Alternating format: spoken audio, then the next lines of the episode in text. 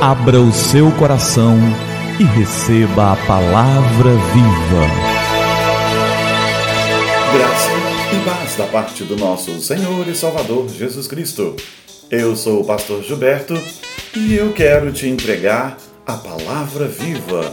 E o nosso tema de hoje é Epitáfio.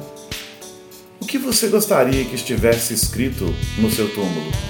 O que você gostaria que estivesse registrado a seu respeito após a sua morte? Como você gostaria de ser lembrado quando você se for? Há relatos nas Escrituras de reis que se foram sem deixar saudades. Pode haver algo mais triste do que isso? Pense só: se o Senhor te chamar para junto dele, como você gostaria de ser lembrado? No epitáfio de Álvares de Azevedo está escrito: Foi poeta, sonhou e amou a vida. No túmulo de Alexandre Magno está escrito: Um túmulo basta agora, aquele para quem não bastava o mundo inteiro. No túmulo de Isaac Newton está escrito: É uma honra para o gênero humano que tal homem tenha existido. Cavaleiro, patriota, médico e homem das letras. É como é lembrado Arthur Conan Doyle. E no epitáfio de Copérnico está registrado: Não desejo a bondade que mostraste a Paulo, nem a graça que concedeste a Pedro mas o perdão que deste ao ladrão. Isso eu te peço fervorosamente.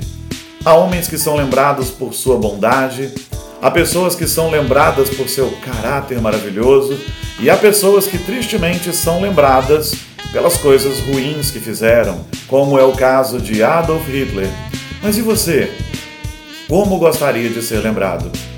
No Evangelho de João, no capítulo 12, nos versos de 1 a 8, temos registrada a história em que Maria, a irmã de Marta e Lázaro, quebra um vaso precioso de alabastro e derrama sobre Jesus um preciosíssimo perfume. Ela é repreendida porque fez isso, repreendida pelos apóstolos que diziam que aquele perfume poderia ter sido vendido e tudo dado aos pobres, mas Jesus viu ali uma atitude maravilhosa de adoração e ele a exaltou. Em Mateus, no capítulo 26, no verso 13, capítulo 26, onde há um texto correlato ao de João 12, no verso 13 está registrado o que Jesus disse. Ele disse: Em verdade vos digo, onde for pregado em todo o mundo este evangelho, será também contado o que ela fez para a memória sua. Maria fica lembrada como a mulher que derramou um bálsamo precioso sobre Jesus, numa atitude maravilhosa de adoração, uma atitude que surpreendeu, uma atitude que encheu toda a casa, uma atitude de adoração que as pessoas não puderam ignorar, tamanha beleza e graça. Maria foi lembrada como Jesus disse que seria, e Maria é lembrada até hoje como Jesus disse que seria. Por quê? porque seu ato está registrado nos evangelhos. E onde pregamos o evangelho, Maria é lembrada. Mas e você? Como será lembrado? E eu? Como serei lembrado? Como nós seremos lembrados? Que Deus nos dê a graça de sermos lembrados de uma maneira doce e maravilhosa. Que nosso epitáfio glorifique ao Deus vivo e verdadeiro. Vamos orar? É tempo de falar com o Senhor do universo. Pai querido, obrigado pela tua graça, amor maravilhoso e sem medida.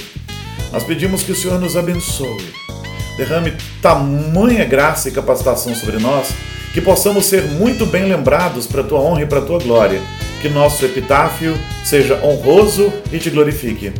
Que a nossa memória seja preservada como memória de quem serviu ao Senhor e viveu para a tua glória. Que assim seja, para a tua honra e para a tua glória, e em teu nome, Jesus. Amém. Amém. É muito precioso quando somos lembrados de uma maneira querida e bondosa. Que sejamos lembrados deste modo querido e maravilhoso, que de fato nossas vidas sejam para a glória de Cristo, em nome de Jesus. Amém? E que a palavra viva transborde em seu coração. Ah, querido, que a palavra viva transborde em nossos corações.